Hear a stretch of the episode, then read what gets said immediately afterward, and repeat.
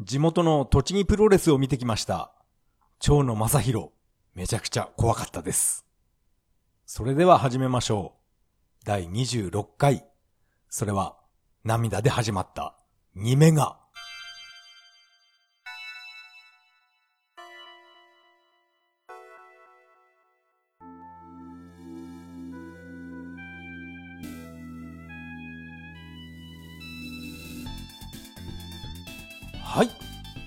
改めましてこんばんは。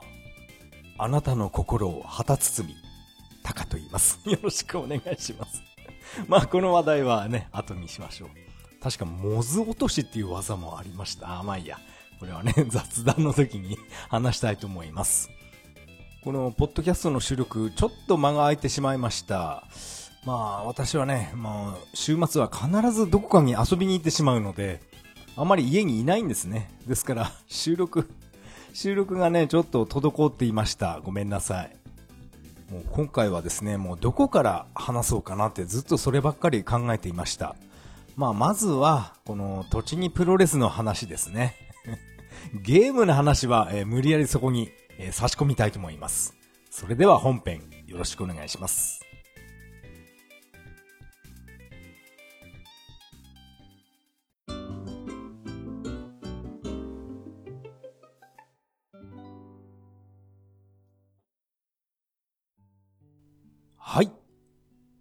ここからが本編になります。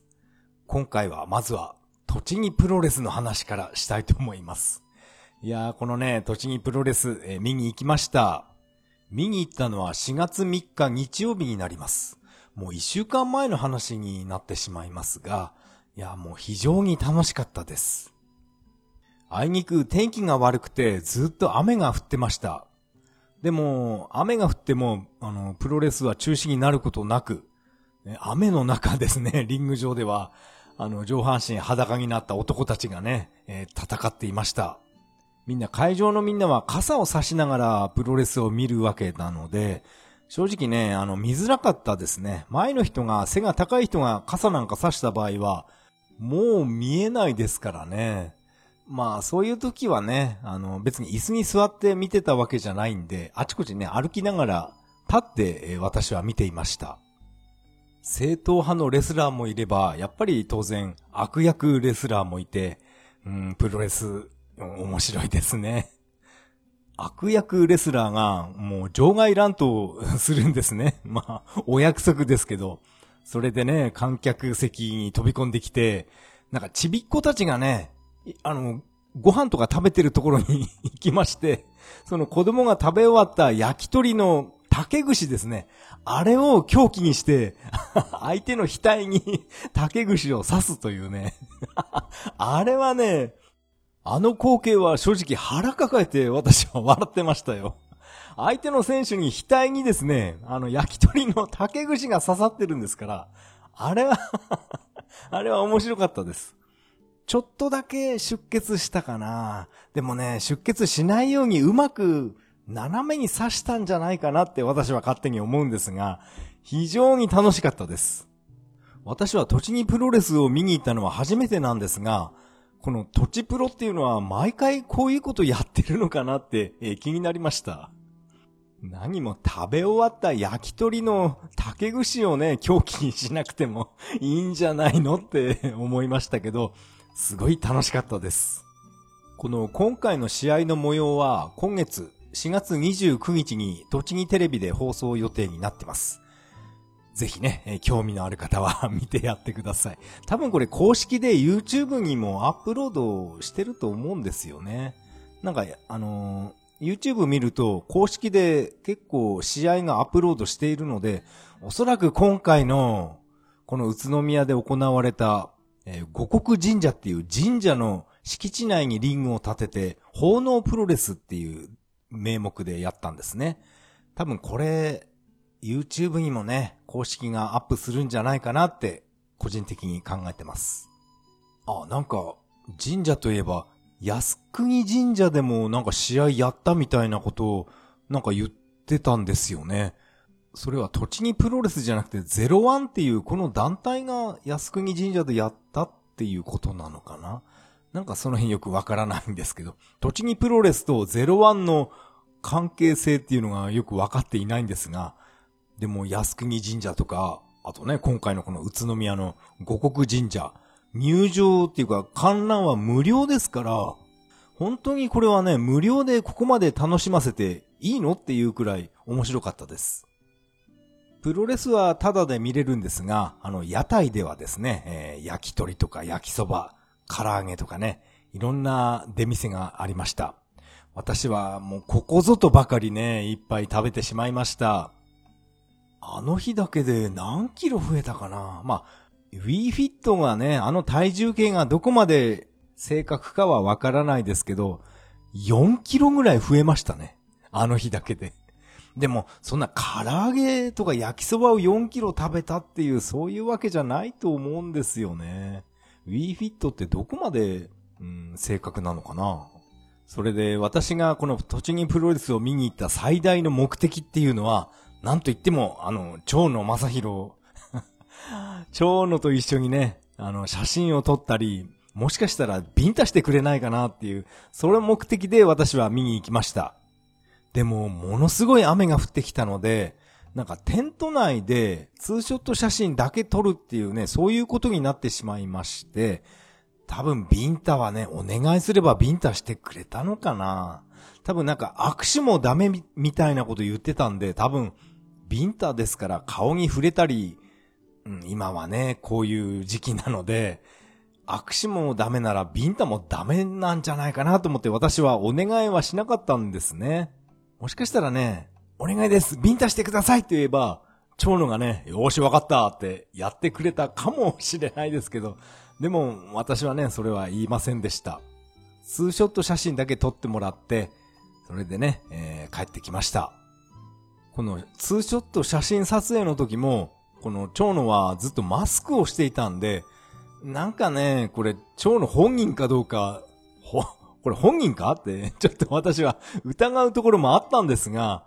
うん、多分あれは本人だったと思います。まあこのツーショット画像は、うん、ツイッターにもアップロードしたんですが、これ本人ですよね。もう一回これ、シーサーブログにもアップしましょうか？多分これ本人でいいと思うんですがね。でもまあ、今はね、本当にコロナ、コロナって うるさいんで、マスク外すわけにはいかなかったんでしょうね。まあこれは仕方がないことだなって私は諦めました。で、この蝶野は試合をやるわけじゃなくて、あの AED の、な、なんて言ったかな ?AED 親善大使とかってなんかそんなこと言ってたんですよね。親善大使じゃないですよね。AED 普及委員会？ん？なんて言ってたかな？ちょっと忘れてしまいましたが、とにかく AED を、えー、みんな使えるようにしましょうっていう、そういう活動をしているそうです。なんか、なんかね、変な感じがしますね。あんな怖い顔して AED みんなで使おうっていうね。なんか怖いですね。その AED の講習会の時は、あのー、長野がリング上に上がって、その時はマスクとか全部外して、で、マイクを持って、えー、こういう時はこういう、まず、大丈夫ですか？ってこういう声をかけてくださいとか、もう長野がね、そういうところから始まったんですね。なんかすごい真面目な人なんだなってちょっと見る目が少しだけ変わりました。そのリング上には長野だけじゃなくて、宇都宮の消防団の人がね、6、7人いたかな。なんか女性だけの消防団グループがリング上に上がって、あと、いつものマネキンですね。こういう講習会っていうのは必ずマネキンが出てくるんですよね。私もこの人工呼吸の講習会とか、なんかそういった資格あるんですけど、やっぱりね、あの、マネキンが出てきました。私がその資格取った時のマネキンは、なんか、キャサリンっていう名前がついていたんですね。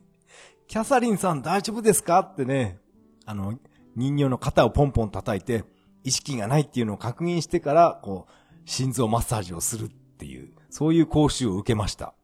あと人工呼吸ですね。この人形の鼻を塞いで、こう自分の口で、マウストゥーマウスですね。それをやるっていう、あの講習受けたの、もう何年前かな ?10 年以上前かな？まあいいや、そんなね、私の講習の話はともかく。このリング上では蝶野正宏とこの女性だけの消防団チームで一生懸命 AED の使い方の説明をやっていました。このリング上で消防団の人も言っていたんですけど、この AED っていうこの電気ショックは止まった心臓を再び動かすものではありません。これは勘違いしないでくださいってなんか何度も言ってましたね。正直自分もそう思ってました。止まった心臓を、この心臓、あ、電気ショックでビビビってやれば、あの、再び復活する装置なんだろうなっていう、勝手に私はそう思っていたんですね。でも、この講習を受けたら、あ、それは違いますって、はっきり言ってました。なんか心臓がプルプル痙攣しているとか、なんかそういう時に電気ショックを与えることによって、また心臓の動き、動きがドクン、ドクン、ドクンって安定させるための装置って言ってましたね。いや、私はこれ知りませんでした。知りませんでしたっていうか、自分もこれ講習10年以上前に受けたから聞いてるはずなんですけどね。おそらく私はもう完全に忘れてるんでしょうね。AED のの使い方も、あれどうやるんだっけって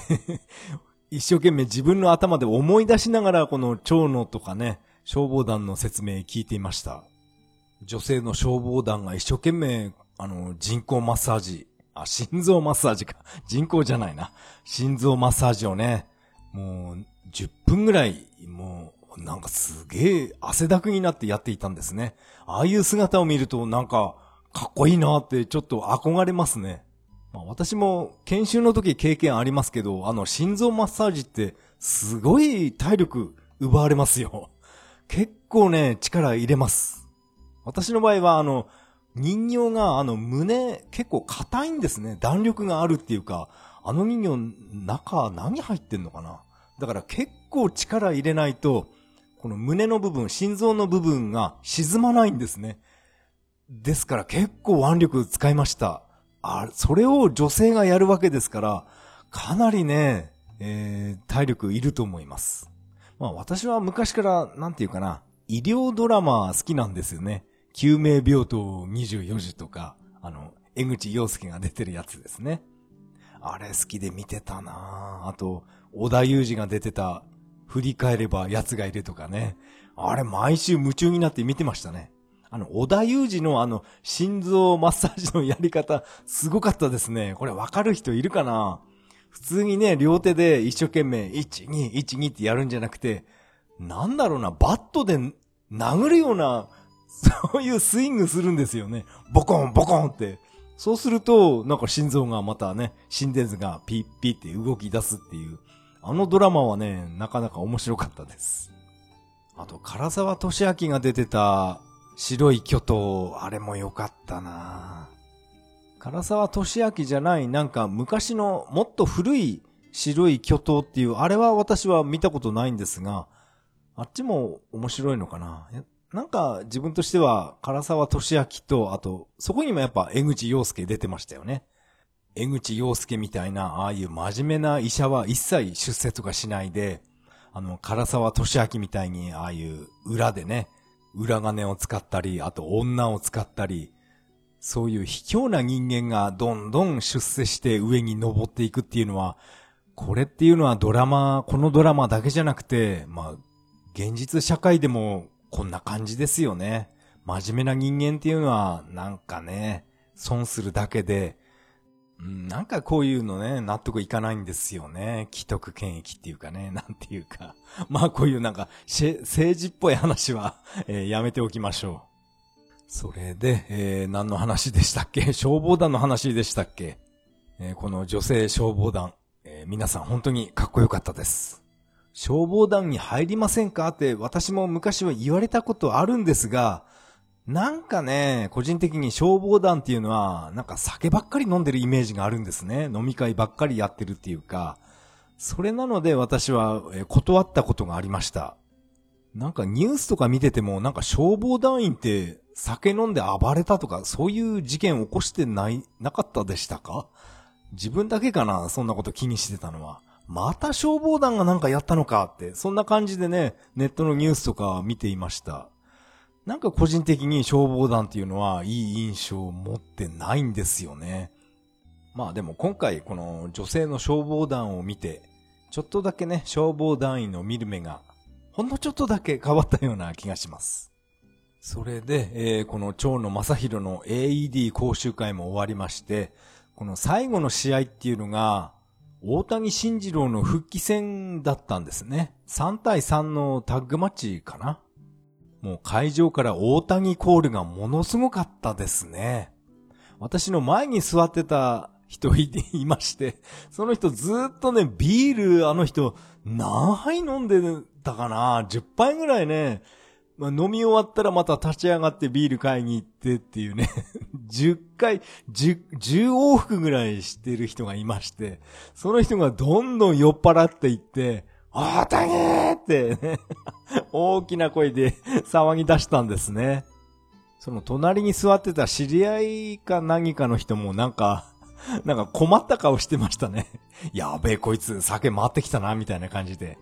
でもね、まあ、コロナ禍とはいえ、まあ、外ですからね、表なんで、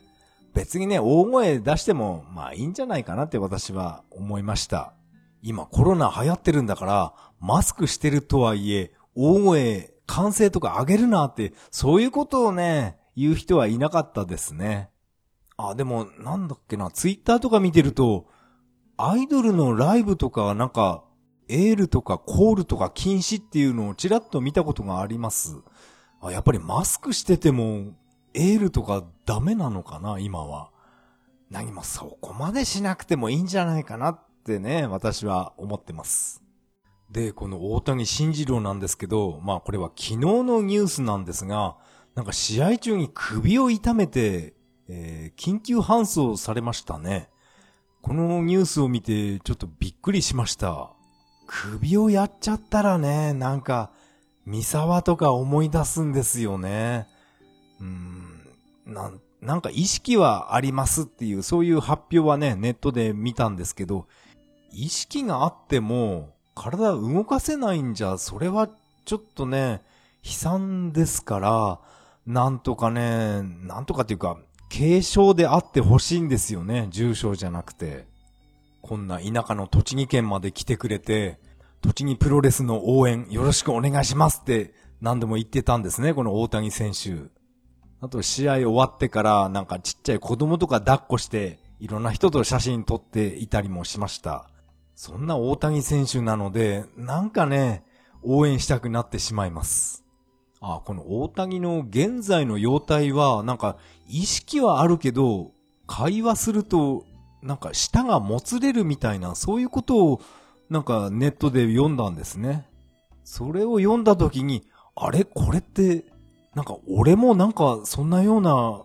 覚えがあるなってちょっと思いました。私もね、ちょっと前に、あ、だいぶ前かな。急にね、首痛めた時あって、MRI なんかやったっていうのをポッドキャストで言ったと思うんですね。あれがあってからなんか滑舌が悪くなってるのかなってふと思ったんですね。まあ関係ないかもしれないんですが、この大谷のね、ニュースを見て、あれ、そういえば俺も首痛めたなーって思い出しました。夜横になって寝ることができないぐらい首が痛かったんですよね。それと現在のこの滑舌の悪さっていうのは、実はなんか関係あったのかな？なんかね、ちょっとだけ不安になってきました。首を痛めてしまったこの大谷慎次郎選手。一日も早く元気になってくれることを祈ってます。私は正直あんまりこの大谷選手のことを知らなかったんですが、ちょっとだけ、えー、ネットで調べてみると、現在49歳なんですね。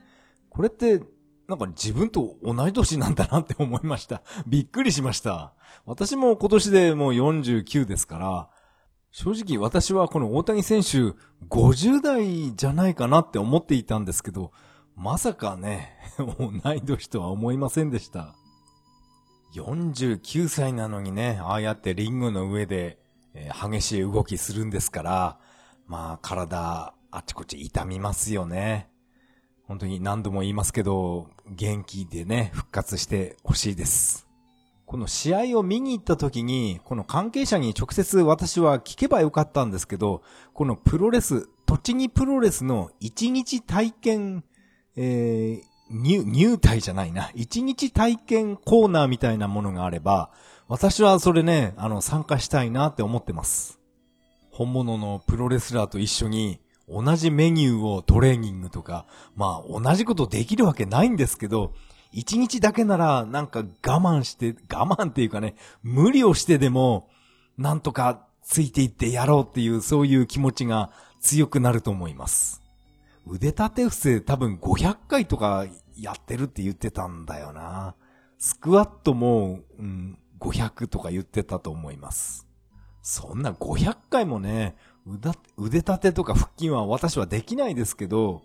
でもね、一日体験してみたいなって考えてます。あと以前から考えてるんですが、自衛隊の一日体験入隊とか、ああいうのをね、テレビで見たことあるんですが、あれ、ちょっとやってみたいなって思う、これ前から思ってたんですよね。自衛隊のね、体験入隊、想像以上に厳しいんじゃないかなって、まあ考えてます。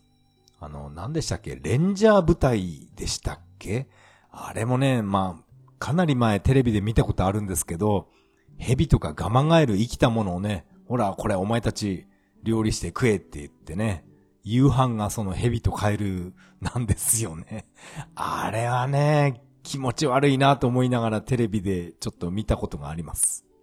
まあ戦争が始まれば飲み水とか食べ物もね、なくなるわけですから、そういう生きたまま、生きたま、生きたカエルとかヘビをさばいて、でね、焼いたりしてね、食べなくてはいけないんですから、そういう訓練も必要だとは思いますが、いざそれを自分がやれって言われたら、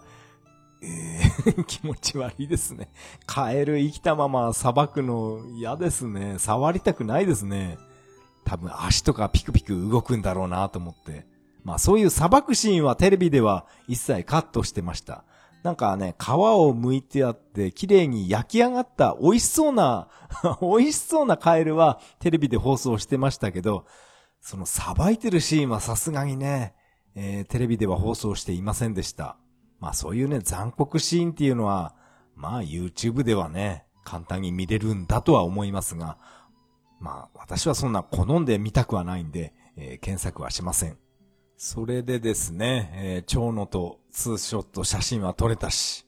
焼きそばとか唐揚げとかいっぱい食べて、えー、大谷の試合も見れたし、満足して、えー、家に帰ってきました。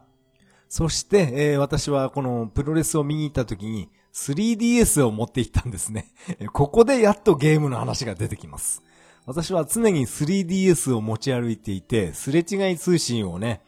誰かとすれ違いしないかなと思って持ち歩いていたんですが、今回、栃木プロレスを見に行って、友達コレクション新生活で、久しぶりに、いやもう1年以上ぶりかな。久しぶりに友達コレクション、え、すれ違いました。二人すれ違いました。それで、数年ぶりにやっと、あの、私のね、育ててるセガサタン島の旅人がですね、やっと他の島に、旅に出ることができました。二人減りましたね。でも、私のね、この友達コレクションの鳩場があるんですね。その鳩場にはもう10人満タンになってます。これからもどんどんすれ違いを増やさないといつまで経ってもこの鳩場がね、もう満タンのままでどうにもならない状態になってますから、これは私がね、自分があちこちいろんなところに DS を持って行って、すれ違いを行わないとどうにもならないんで、えー、一生懸命いろんなところへ DS を持っていきたいと思います。先月行ったね、東京、あの、秋葉原ですね。あの、秋葉原で一人もすれ違いしないっていうのが、これが予想外でした。確かその時は東京ではすれ違いしなかったけど、東京へ行く前に、私の近所の駅の この無人駅みたいなこんなね、待合所で男とすれ違ったんですよね。ですから、栃木県内をいろいろうろうろした方が、もしかしたらいろんな人とすれ違いできるのかもしれません。もしこのポッドキャストを聞いている方で、えー、友達コレクション新生活、今でもプレイしてるよっていう人がいれば、えー、私が、えー、株に乗って会いに行くかもしれません。あ、それ面白いですね。えー、友達コレクションのために、私がね、わざわざ株に乗っていくって、あ、株じゃない。あの、トゥクトゥクに乗って会いに行くっていうね、そういうことも面白いかもしれませんね。でも今はね、やってる人いないでしょうね。うん。えー、今回は主にプロレスの話が多かったと思いますが、今回のゲームの話は以上になります。ありがとうございました。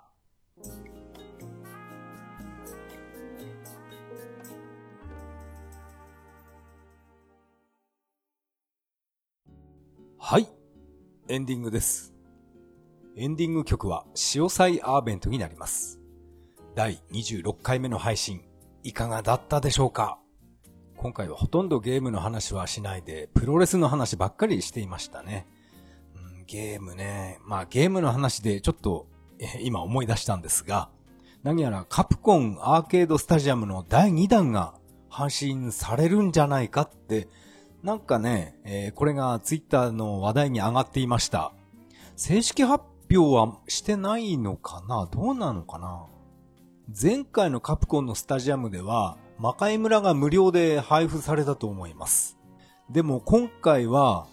えっとね、ソンソンが無料で配布されてるみたいな、これは海外だけの話なのかな？まあ、もし日本で発売されるとしたら、えー、ぜひ、えー、ソンソンカミカミですいませんね。えー、もし日本で、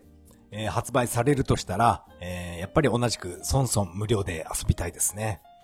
本当にね、なんか舌がよく回らないんだよな。なんか まあいいや。これはね、さっき本編でも言いましたね。えー、あんまり気にしないようにしましょう。ここでメッセージを紹介したいと思います。ツイッターのハッシュタグからいただきました、マハリトさん。えー、いつもありがとうございます。第25回、スト2展示会の会拝聴中。自分も渋谷のスト2展示会行ってみました。体験型ボーナスステージは楽しかったです。自分はスコアがギリギリ足りませんでした。トゥクトゥクのガス欠の話、大変でしたね。あのまま復活しなかったら、ボーナスステージにするしかなかったでしょうね。といただきました。えー、まハリトさん、えー、いつもありがとうございます。このストツ展示会の話ですね。これはですね、これ以前からツイッターでこの展示会のことをツイートしてる人がいっぱいいるので、ああ、これ、俺も行ってみたいなって、なんかね、家で ずっと悩んでいたんですね。でも東京行くのはね、電車乗るの嫌だなとか、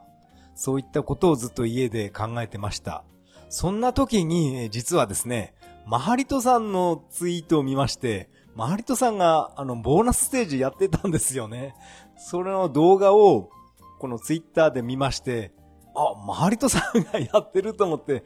あ、俺も負けてらんねえなと思って、思い切って私もね、え、行動しました。実はマハリトさんのツイッターがきっかけだったりします。マハリトさんもいろんなところに行きますよね。行動力すごいですよね。えー、自分もね、えー、負けないようにいろんなところへ行動したいと思います。あと、このトゥクトゥクのガス欠の話ですね。あの時は本当にね、もう顔が真っ青になってました。ガソリンメーターを見ると、これまだまだガソリン入ってるはずだろうってずっと考えてました。あの、ガス欠した時に、あの、親切な人に出会わなかったら、私は本当に あの、トゥクトゥク相手に、ボーナスステージみたいにね、えー、昇竜拳とか、蹴りとか 入れてぶっ壊したかもしれませんね。顔真っ青になったと同時に、なんでこれエンジンかかんねえんだよってね、かなりね、イライラしてました、正直。なんだかんだ言ってもせっかく買ったこのバイクですから、まあ、えー、大切にね、乗りたいと思います。えー、マハリトさんメッセージありがとうございました。次のメッセージは、たけさんからいただきました。ありがとうございます。たかさん、いつも楽しい配信ありがとうございます。第51話から100話まで拝聴しました。100話の最後に流れるソーサリアンエンディング1、2話やられました。番組は今後も続くことが分かっているのに、タカさんの1、2年間の振り返りを聞いていたら、不覚にも涙が出そうでした。恐るべしエンディング1の効果。恐るべし思い出補正。最後のまたいつかどこかで会いましょう。さよならになぜか同様。これからも配信楽しみにしています。といただきました。たけさん、メッセージありがとうございます。いやー、嬉しいメッセージですね。この第51話から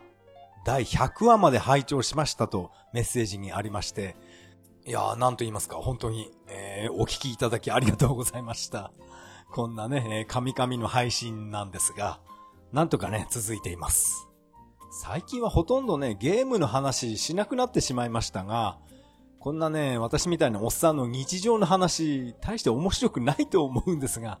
でもね、なんとかね、私は、続けようって考えてます。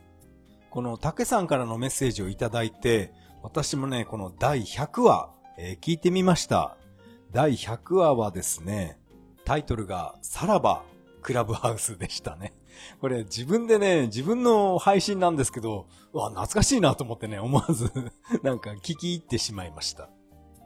クラブハウスね、当時は本当に私もやりたかったんですよね。でも私の iPhone ではもうなんかインストールできないっていうことで非常に残念でした。でも現在はもうクレクラブハウスっていうのは、えー、やってないですよね、誰も。そしてこのメッセージにもありますように、このメガドライブ版ソーサリアンのエンディング1っていうこの曲、これ曲名がエンディング1でいいんですよね、確か。この曲がね、本当に、なんていうかな、感動的な曲なんですよね。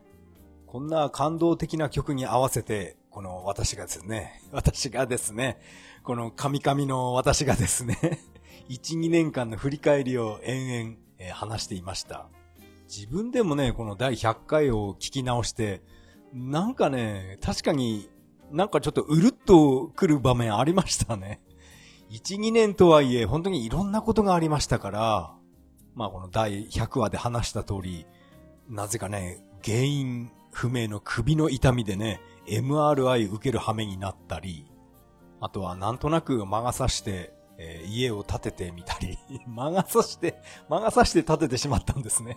えー、家を建ててみたり、あと思い切ってね、勇気を出して、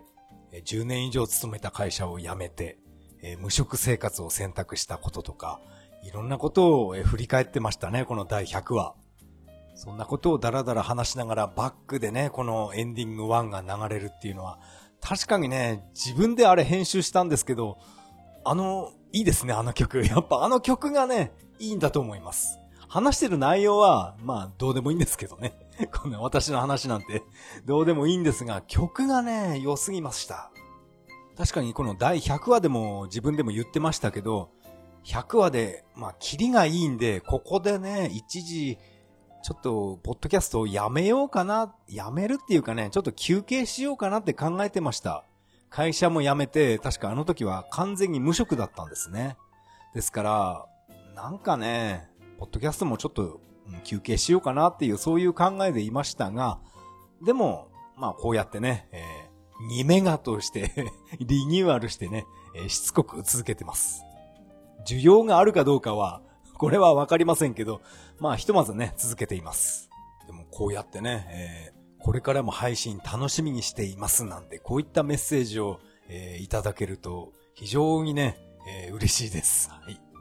これからもなんとか続けていきたいと思います。なるべくゲームの話を中心に持っていきたいとは思っていますが、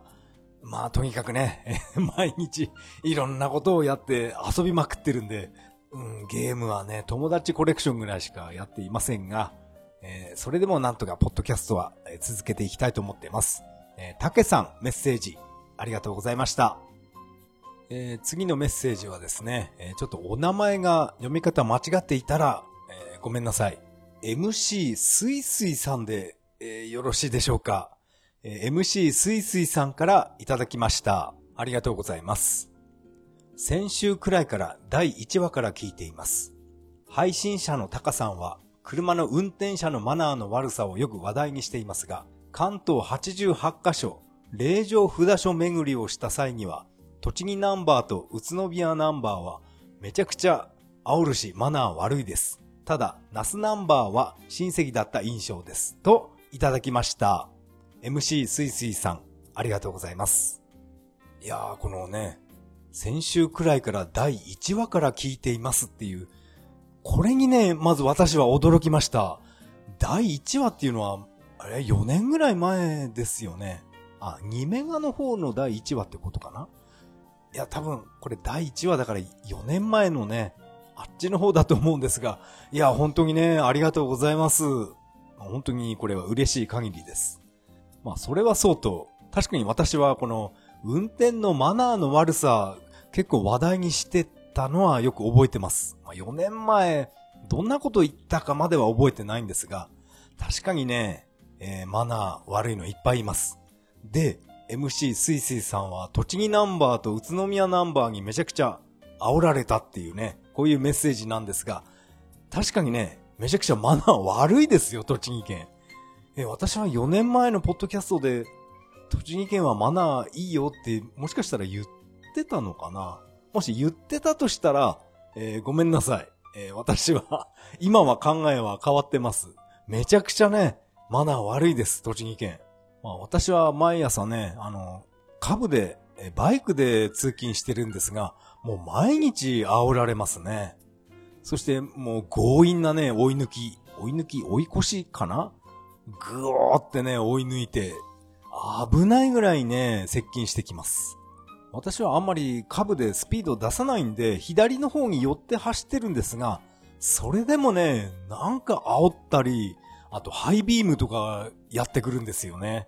朝から本当にね、もう気分悪いです。いくら自分がきちんと交通マナーを、ま、守っていたとしても、こういったね、頭おかしいやつがね、突っ込んでこられると、もうとんでもないことになりますから、自分の身は自分で守るしかないんでしょうね。よくテレビで交通マナーが、あの、悪い県とかやってますよね。ワースト3とか5とか。ワーストじゃなくて、マナーがいい都道府県って、そういうのは逆にやらないのかなって、えー、私は以前から思ってました。まあ、テレビじゃなくてネットニュースでもいいんですけど、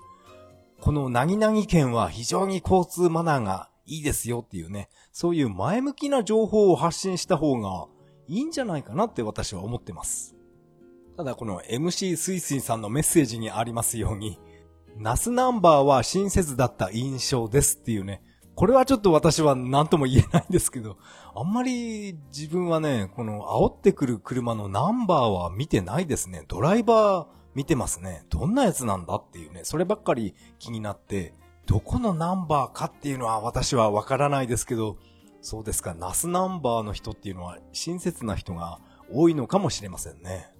ああと話はちょっと変わってしまいますが、私が言っていた手話講座の人もですね、あの、御朱印集めてる人がいまして、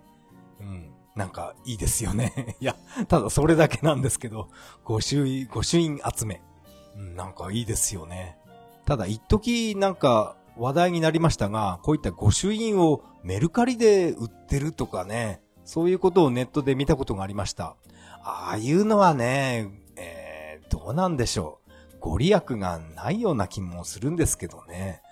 メルカリで手に入れた御朱印っていうのは、嬉しいものなのかどうか、ちょっと私はわか、わからないですけど、やっぱり自分の足でね、集めるのが楽しいんじゃないかなって個人的に思います。この御朱印を集めにわざわざ栃木県に来てくださったのに、なんかね、こういった変な車に、えー、煽られてしまってね、嫌な気分になったと思います。でもね、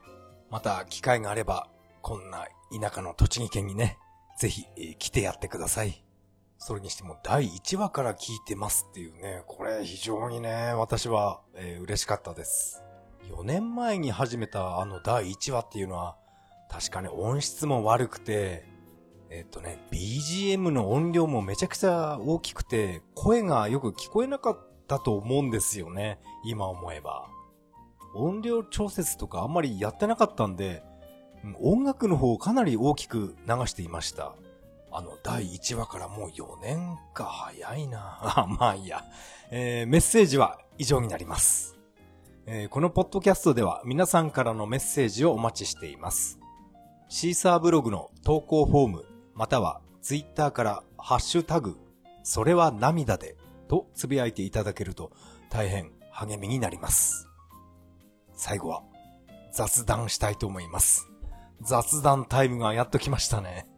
もうね、いろんなことがありすぎて何から話そうかな。まず前回のポッドキャストの続きから話しますと、あの、歌の王様のね、カラオケ番組の予選会でメモリーグラス、え、歌ってきました。で、それが予選落ちになったので、それが予選落ちになったから、あの、超の見にプロレスに行けたんですね。あれ、全く同じ日っていうか、もしあそこで合格していたら、本番収録が、そのプロプロレスの日と全く同じなので、うん、あれがね、ちょっと合格したらやばいなって思っていましたが、えー、なんていうかな、見事不合格っていうか、メモリーグラスね、もう水割りをくださいがね、予選落ちしました。メモリーグラスを歌って予選落ちして、そしてプロレスを見に、蝶野正宏を見に、えー、宇都宮に行って、そしてツーショット写真を撮ってもらって、そしてですね、えー、また、このカラオケ番組の予選会にね、もう月に1回なんか最近やってるんで、また行ってきました。今回はね、何歌おうかなってずっと悩んでいたんですが、そんな時にですね、あの、ネットのニュースで、藤子不二雄先生が亡くなられたっていうね、その訃報を目にしまして、ああ、なんか、なんか残念だなっていう思いもあるんですが、なんか子供の頃見ていたアニメをいろいろ思い出したんですね。そして私はあの、プロゴルファー猿、なぜか好きだったんですよね。ですから、この今回の予選会の歌は、このプロゴルファー猿のオープニング曲、水木一郎が歌う夢を勝ち取ろう。これを歌うことに決めました。よく私はカラオケボックスに行くと、こういったね、アニメソングもよく歌います。水木一郎の曲、なぜか歌いやすいんですよね。そして今回の出張予選会の会場はですね、私の地元の日光市で、行われました。日光市といってもね、鬼怒川温泉ってあっちの方なので、私の家からはちょっと距離があるんですね。私の家はどちらかというと宇都宮に行った方が早いんですね。この鬼怒川温泉に比べると。鬼怒川温泉街はやっぱりまあ温泉っていうぐらいなので、ホテルとか旅館がいっぱいありまして、ですから今回の参加者はほとんどね、まあこれいつもなんですけど、9割は演歌の 演歌大会なんですね。残り1割、自分も含めた1割がポップスっていうかね、まあアニメは多分自分だけだったと思うんですが、ポップスも、えー、いましたね。10人に1人ぐらいはなんか30代の人がね、ポップス歌ってました。でもほとんど会場はおじいちゃんおばあちゃんばっかりで、なんかね なんかいかにもアウェーだなっていう感じがしてました。まあこの感じはね、いつものことなんですけどね。で、私はそんなアウェーとか関係ないんでね、私はマイクを持って思いっきり、えー、ちゃんとセリフを言いましたよ。ワイは猿や、プロゴルファーサルヤってそこからあの曲は始まりますから、ちゃんとね、言ってきました。会場がね、シーンとなっていても、もう関係ないですからね。まあ、この曲合格するかどうかはまだわからないです。まあ、いつも通り、合格者だけ電話連絡が来るっていう、そういうシステムになってます。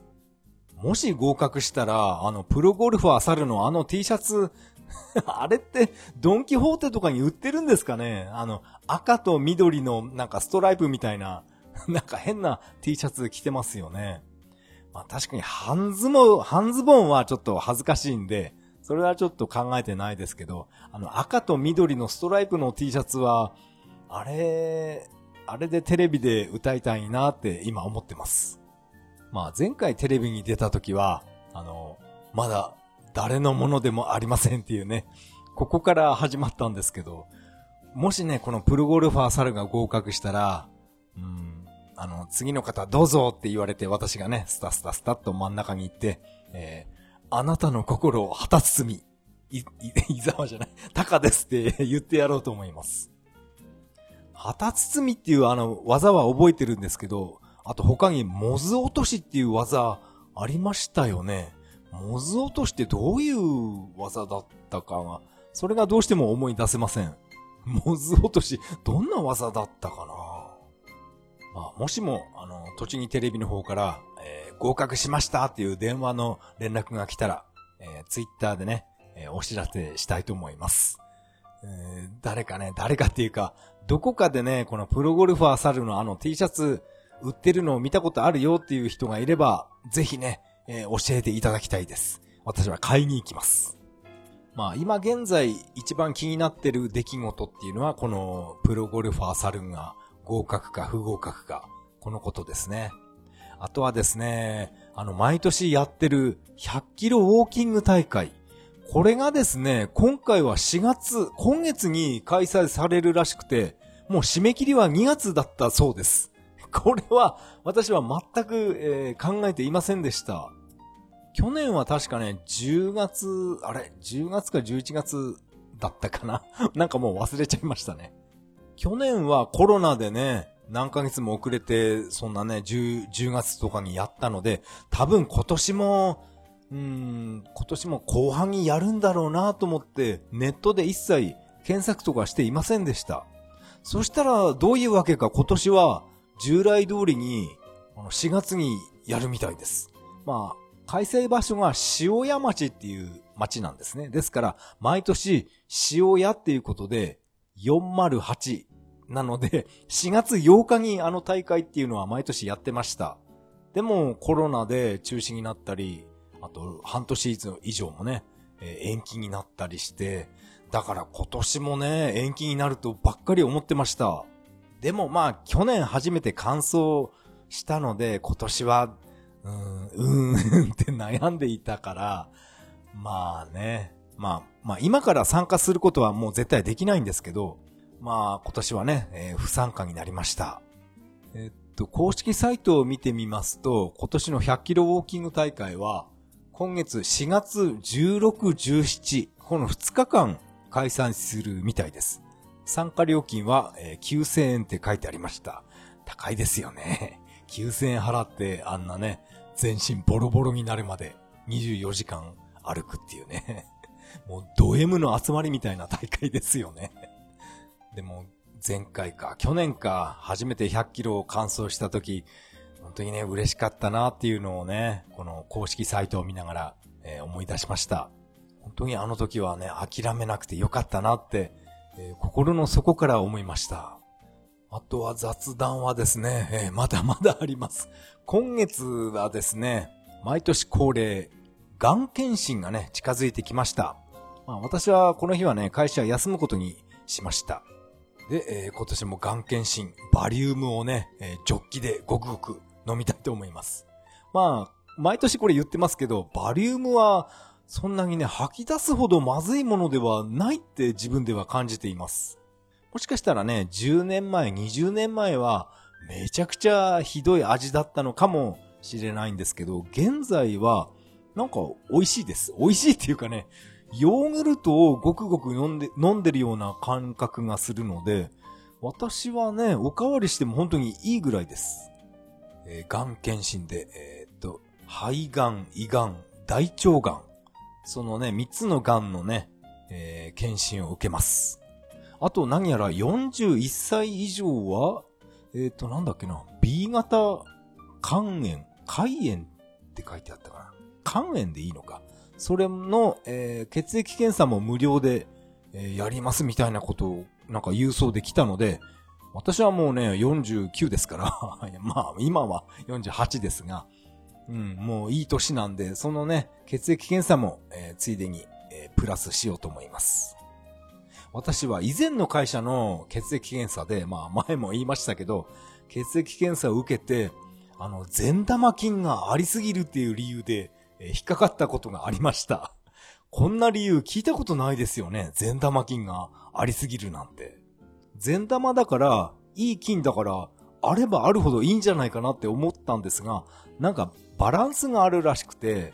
善玉菌100で悪玉菌0だと、それは逆に体に良くないみたいなことを言われました。ですから悪玉菌もある程度、なんか体の中にあっていいみたいなんですね。やっぱりバランスですか。善玉菌ありすぎなんですね。もう元気がありすぎってことですよね。うん、私は勝手にそう解釈しました。本当にね、自分で言うのもなんですけど、もう元気がありすぎます。まあその時言われたのが、運動ばっかりしてる人とか、魚ばっかり食べてる人がこういった善玉菌が増えすぎる傾向にありますっていう、そういう話を、えー、聞きましたね。確かに私は、サバ缶、サバ缶とかイワシ缶ばっかり食べてますからね。まあ現在も食べてます。え、髪の毛増えねえよって言いながらね、文句言いながら、あれ一缶ね、98円ぐらいで売ってるんで、えー、ね、スーパーに行くと必ず買ってきます。サバ缶の味噌煮とか、あ、み、味噌煮ですね。味噌味がついてる。あれ、あれはね、買いません。やっぱ、水煮でいいんですよね。何にも味がついてない、プレーンのやつ。あれの方がね、体にいいんじゃないかなと思って、そればっかり食べてます。あと、このバリウムを飲みに行く日は、まあ、思い切って会社をね、休み届け出したんですが、えー、あまり平日行けない銀行窓口へ、行く予定になってます。それっていうのは、あの、使っていない銀行口座をもう全部解約する予定にしています。なんていうかな、この、使ってない銀行口座ももう断捨離ですよね。いわば。もう、とにかく断捨離したくてしょうがないんですね。ですから、銀行の口座、えー、あれも、えー、断捨離します。もう、100円、ん ?300 円とか400円残ってるだけで、そのね、口座が2つ使ってない口座があるので、その二つの銀行の窓口、えー、行く予定になってます。まあ私は今年からね、年明けから楽天銀行になったので、なったっていうかね、楽天銀行にお金を入れるようにしたので、もう地方銀行はもう全部、えー、解約します。あんな金利がね、とんでもない低いですから、楽天銀行は0.1ですからね、絶対こっちの方がいいと思ってます。あともう一つ断捨離したいものがあるんですが、あの貯金箱の現金ですね。現金といっても1円玉と5円玉ばっかり集めた貯金箱が私はあるんですが、まあこれ満タンで、確か前回は3000円ぐらいだったんですね。いつもはこの貯金箱を銀行の窓口へ持って行って、自分の口座に入れてもらっていたんですが、現在はそれは有料なんですよね。銀行も悪どいですよね。うんですから、この貯金箱、これをどうにかね、あの、楽天銀行に入れたいんですが、コンビニの、あの、セブンイレブンとかのネット銀行ありますよね。セブン銀行か。あれって小銭とか受け付けてるんですかね？受けつ、受け付けているとしても、1円玉と5円玉はダメ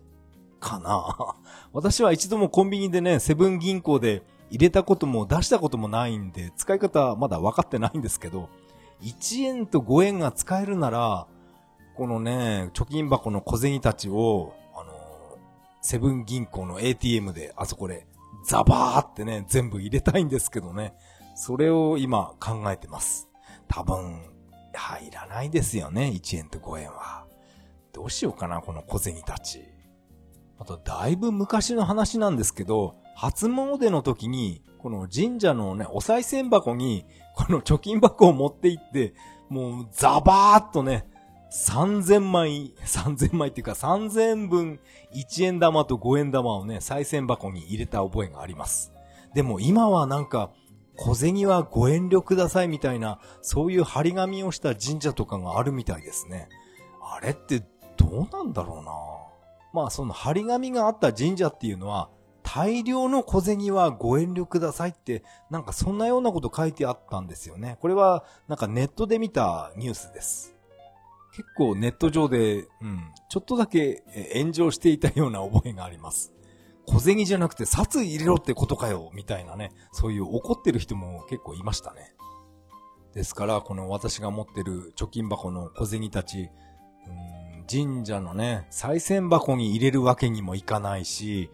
本当に使い道がなくてね、困ってます。なんとか自分の口座、楽天銀行のあの口座にね、なんとか入れたいんですが、うん、ちょっとね、今月、久々に仕事を休むので、その時、コンビニのセブン銀行に行って、1円と5円、入れることができるかどうか確認してこようと思ってます。今は本当に現金使わないですね。クレジットカード、楽天カードばっかり使ってます。あと、雑談はですね、今月、私は29日、金曜日から大型連休に入ります。ですから、ハンター株か AP トライクどちらかで私は7日間旅に出るつもりです。その行き、行き先なんですが、北海道行きたいなって思ってるんですけど、Google マップで確認してみたら、宗谷岬まで、えっ、ー、と、1200キロあるんですね。まあこれはフェリーの移動も含めてなんですけど、1200キロとなると、これは、あの、大してスピードが出ないトライクでは不可能かなってちょっと今思ってます。あの、トライクの方は、きつい上り坂は本当に時速30キロぐらいしか出ないんですね。ですから相当ね、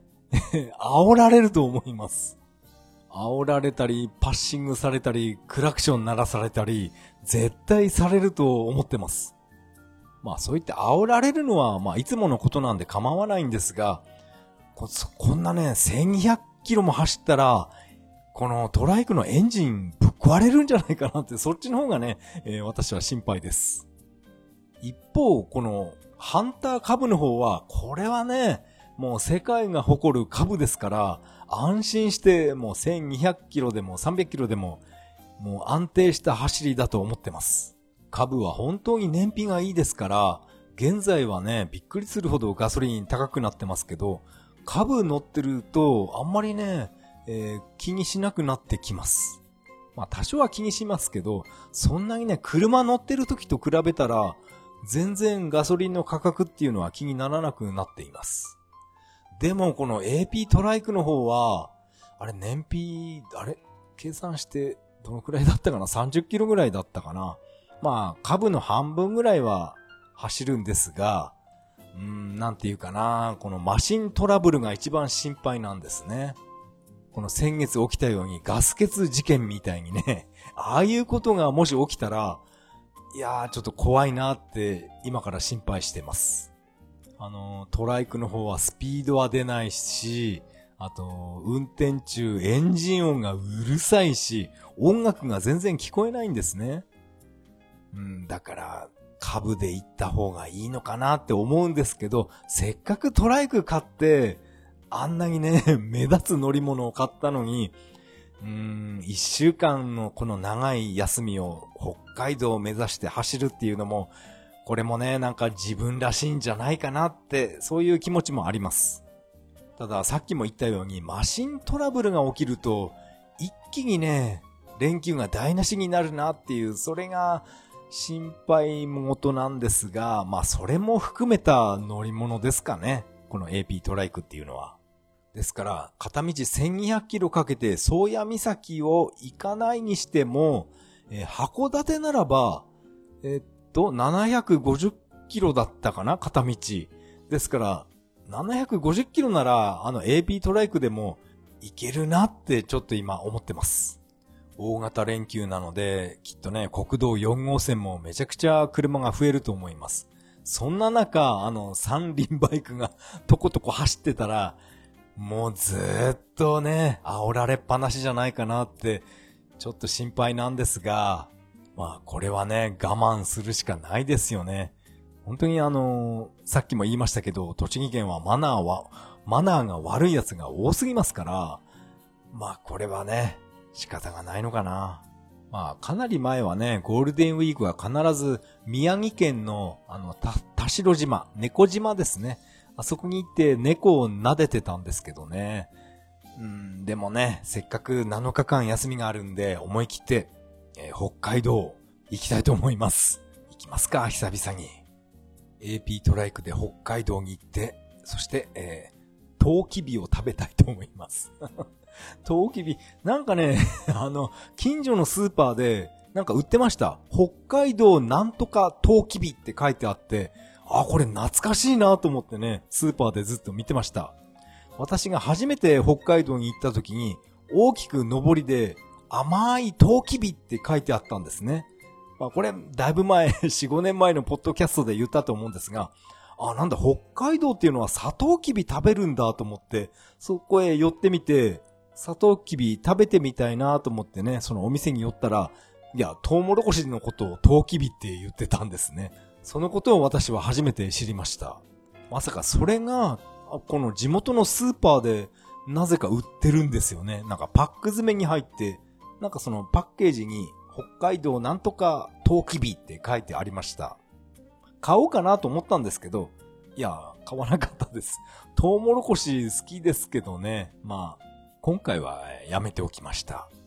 あの、非力な AP トライクで、あんな乗り物で無事に青森まで、フェリー乗り場までに、ちゃんと無事に到着できるかな？大丈夫かな？まあ私のざっくりした計画ですと、まあこの地元のね、日光を出発して、2日間かけて青森県に行ければいいかなっていうね、こんな 大まかなどんぶり感情をしてます。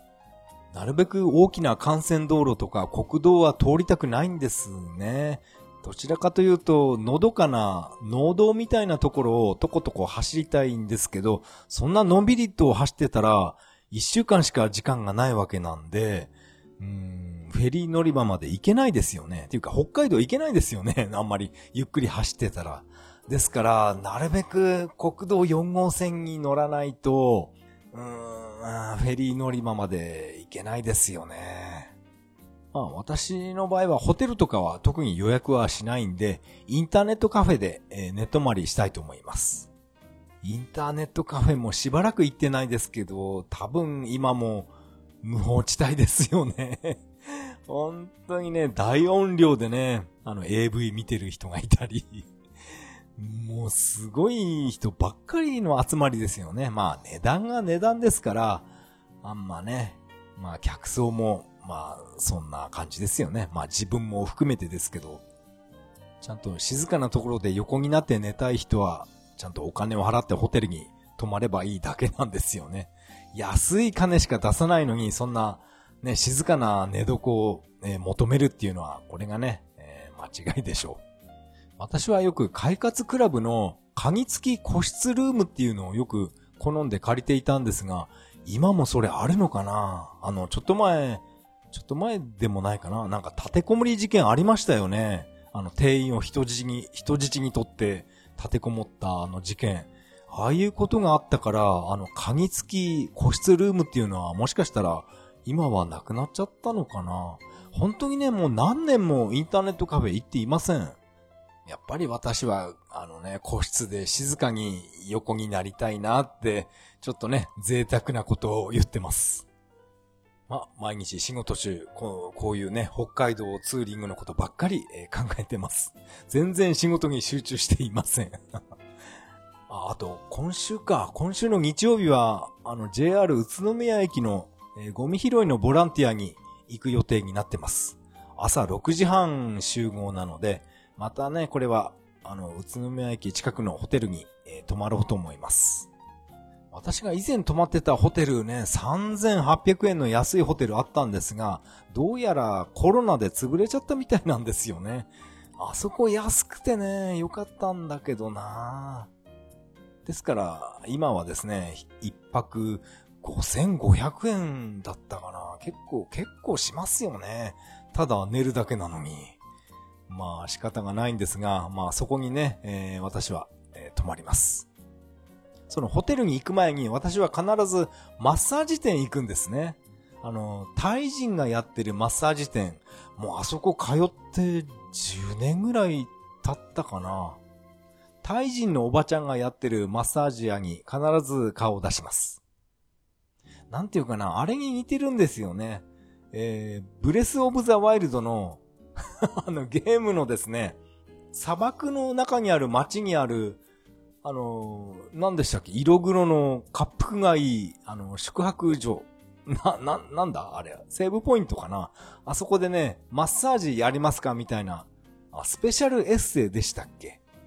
あのね、あの、あのおばちゃんにね、そっくりなんです。マッサージのおばちゃんが。あのキャラクターの名前ってあったかなあのタイ人のおばちゃんは多分ずっと日本に住んでるんでしょうね。もう日本語もベラベラで、ベラベラっていうかペラペラですから、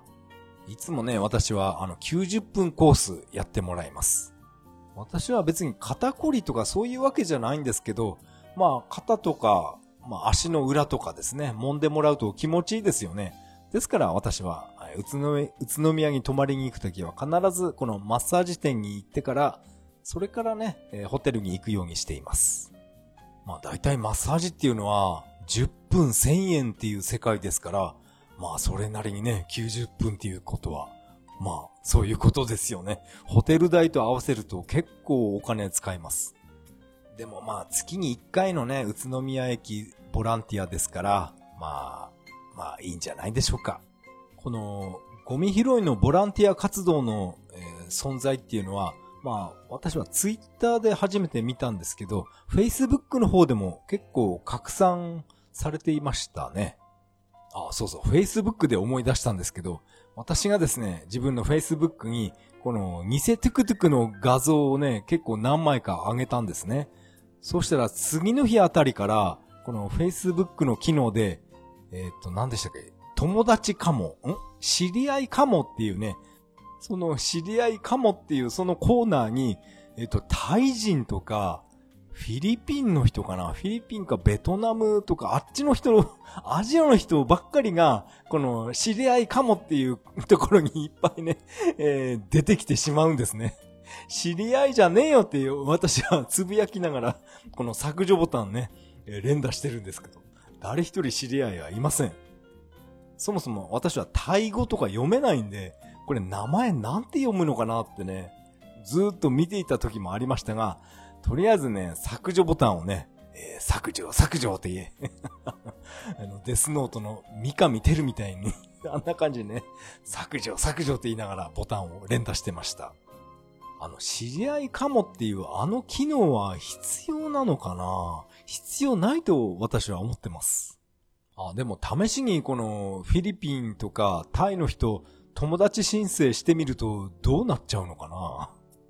でもこの友達カモに出てきた人が私のこのトゥクトゥクの画像を見たっていうわけではないですよね。そう考えるとやっぱりこの友達カモっていうこのシステムは別にいらないと私は思ってます。まあちょっと話は脱線してしまいましたが、私は今月29日に、えー、北海道を目指して、えー、出発します。はい。もう今ここで断言しましょう。え出発します。もしね、なんかトラブルがあって、北海道行けなくなったら、そうですね。あの、宮城県の猫島に 予定を変更して猫島に行ってね、あの、猫をなでなでしたいと思ってます。ただ、この一週間家を開けるとなると、私は部屋で金魚を一匹飼ってるんですね。これをね、一週間腹ペコにするのはかわいそうなんで、えー、この金魚、北海道連れて行こうかなってちょっと今考えてます。かなり無茶なことを考えてます。一週間くらいね、あの、金魚の餌あげなくても多分死ぬことはないと思うんですが、えー、でも、うん、どうしようかな。やっぱ連れて行こうかな。どうやって連れて行けばいいのかな。発泡スチロールに、ああ、ダメだな、水。うん、まあね、これは明日から仕事中にこのことを考えたいと思います。もし北海道の街中であの三輪のバイクを走ってるのを見かけたら、えー、私だと思ってください。丸坊主のおっさんがですね、乗っていたらそれは多分私です。そういえば丸坊主で思い出したんですけど、なんか刑務所を脱走して、なんか日本一周してますみたいなロードバイクでね、あの逃走していた男いましたよね。あれに似てないかってちょっと言われたことがありましたね。あれって丸坊主なら誰でも似てるじゃねえかって言いたくなりましたけどね。あの男もすごかったですよね。自転車を、あ、刑務所を脱走して、そしてロードバイクを盗んで、あと服とかもね、どっかで調達したんでしょうね。そしてなんか、市役所みたいなところに行って、日本横断中ですみたいなあれをどうしてもプリントアウトしてくれみたいにお願いして、それをなんか自転車に貼り付けて逃走してたんですよね。警察の検問とかは なぜか突破したんですよね。まさかこいつがね、逃走犯だとは警察も思わなかったんでしょう。でも一般人がスマホとかで撮影してそれをよーく見ててね、あれ？これって刑務所脱走したやつじゃないのっていうね。それで発覚したんですよね。あの男も、なんていうかな、コミュニケーション能力がすごい高いんじゃないかっていうネットで言われてました。いろんな人に声かけられて一緒に記念撮影とかも撮ってましたよね。あの丸坊主の男。でもあれ、やった罪は、婦女暴行とか、そういうね、とんでもない重い罪ですよね。あれに似てると言われても、私はね、ちょっと心外ですよ。まあ、そんな逃走犯の話はともかく、今年のゴールデンウィークは、うん、いっぱい思い出を作りたいと思います。それでは次回配信まで。さよなら。